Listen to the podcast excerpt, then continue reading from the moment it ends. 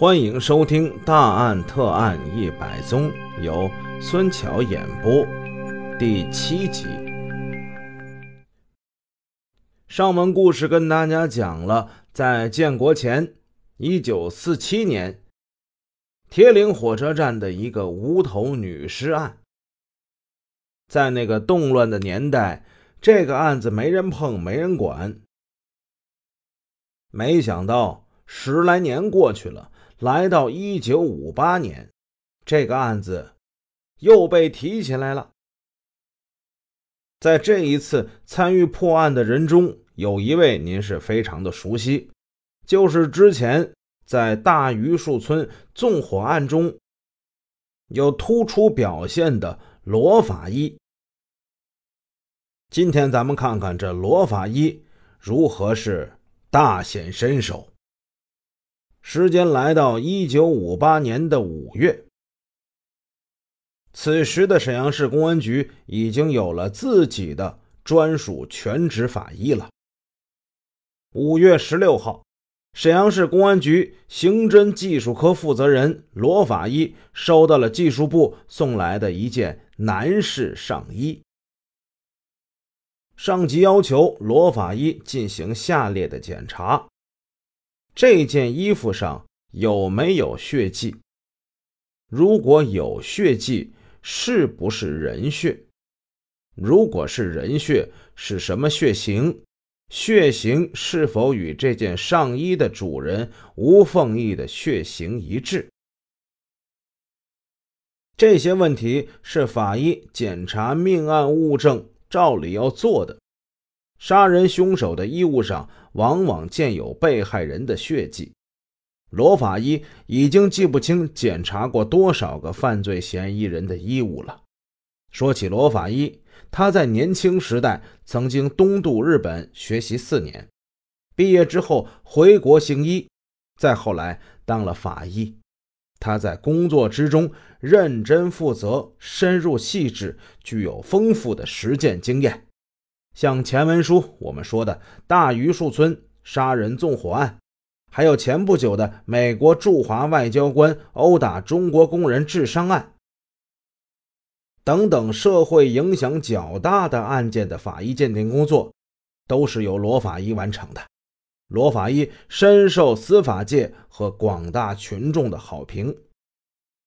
那这一次，罗法医对这件送检的男士上衣是格外感兴趣的，因为这件上衣的主人吴凤义那可不是一个一般的人物。吴凤义在全国的医学界是有一定名气的大学副教授，他同时担任国家几本科学杂志的审编人。在卫生部指定的大学教材上，他是编写人。当时他的职务是沈阳医学院药理教研组的主任。行医者救死扶伤，奉行人道主义，受社会尊敬，为人爱戴。一个医学院的副教授，怎么会和充满血腥味的杀人案件牵扯到一起呢？此事说来话长，这要从吴凤义的婚姻跟家庭说起。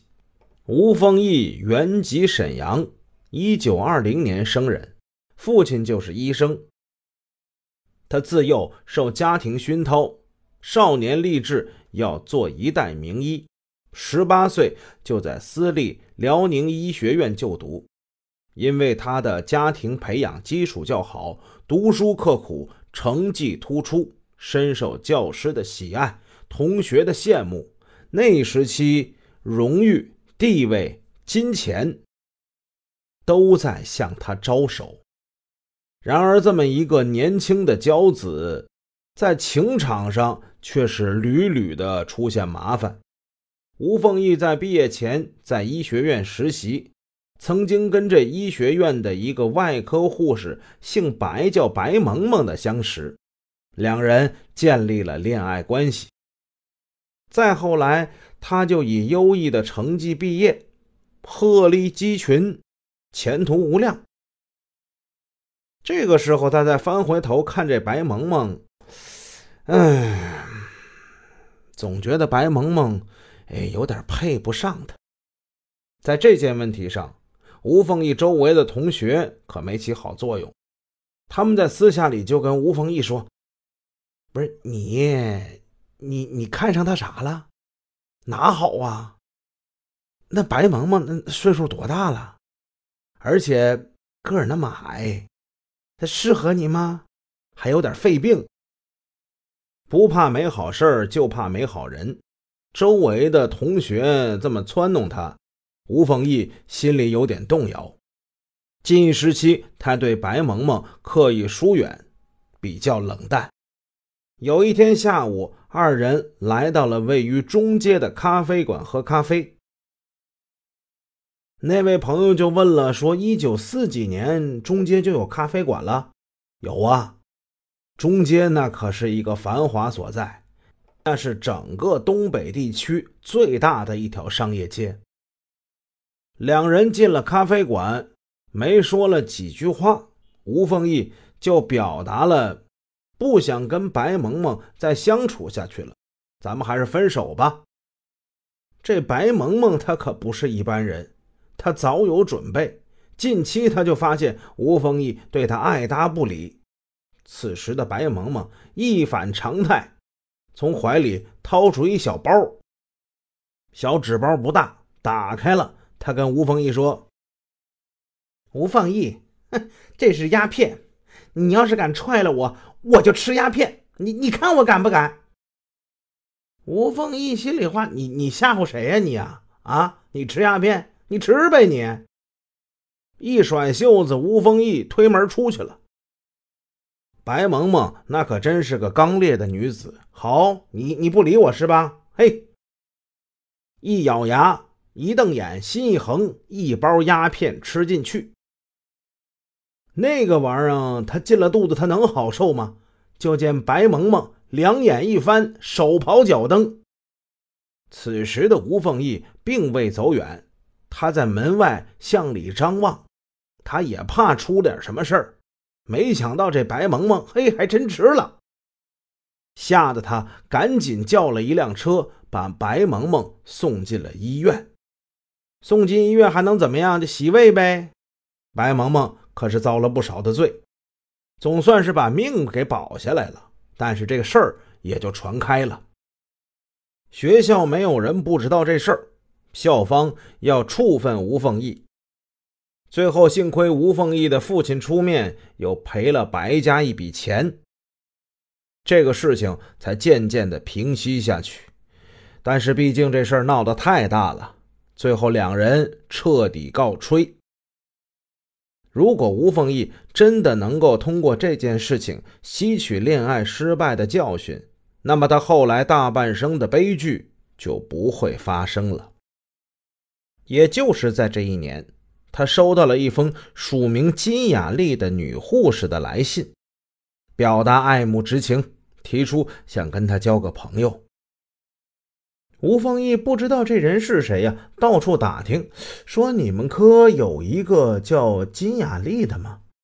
金雅丽，金雅丽，我们这儿可没有，有个叫全雅丽的。吴凤义仔细一看这信啊，看错了，这人不姓金，姓全，全雅丽。全雅丽一九三九年入圣经大学助产学校学习。学习三年之后，又学了一年产科。他在校学习期间就看到了吴凤义。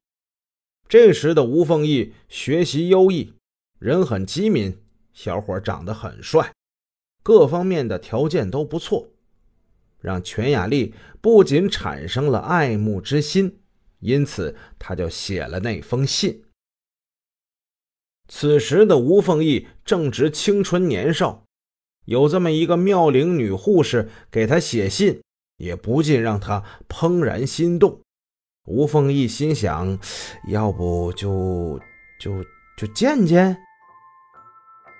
这不见还好啊，见了面之后，吴凤义的人生可就要就此发生转折。